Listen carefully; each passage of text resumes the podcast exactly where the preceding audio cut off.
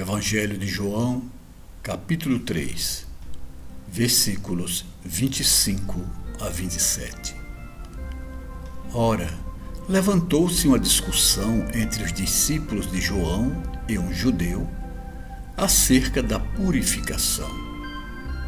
E foram ter com João e disseram-lhe: Rabi, aquele que estava contigo além do Jordão, de quem deste testemunho, eis que ali está a mergulhar, e todos vão a ele. Respondeu João: O homem não pode receber coisa alguma se do céu não lhe for dada.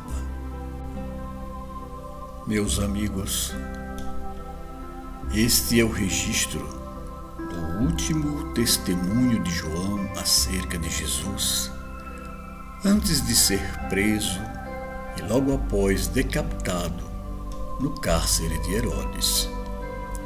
É também um ensinamento precioso acerca da presunção e da humildade, da vaidade e da consciência crística no caminho espiritual.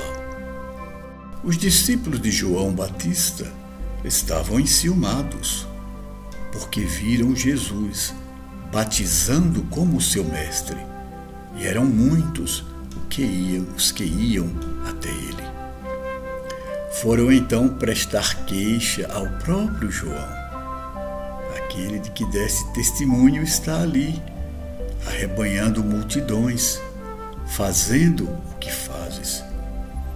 João lhe dá a resposta precisa, exemplificando profunda humildade e confiança na ação divina. Ninguém realiza alguma coisa sem que haja uma autorização do céu. Na verdade, meus amigos, esta é uma situação que se repete em todas as tradições espirituais ao longo dos séculos. Queremos privilégios, queremos ser os únicos arautos da verdade e descartamos tudo aquilo que nos parece concorrência desleal. Só a vaidade e a presunção, no entanto, podem justificar essa nossa postura temos a verdade absoluta.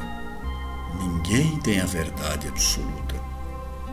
E não sabemos quais, quem são aqueles que estão destinados em um determinado contexto e a cada geração a expressar parcelas da verdade para que não percamos o rumo da jornada espiritual.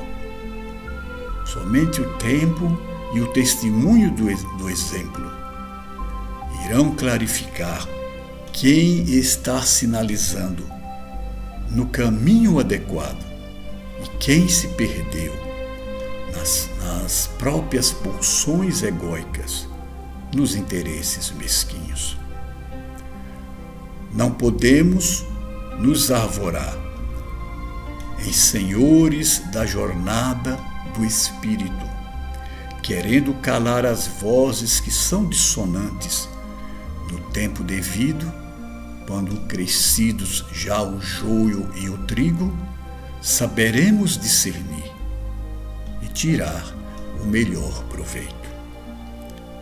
Reflitamos sobre o exemplo de João e não repitamos o erro de seus discípulos. Que te parece Jesus? Vamos segui-lo?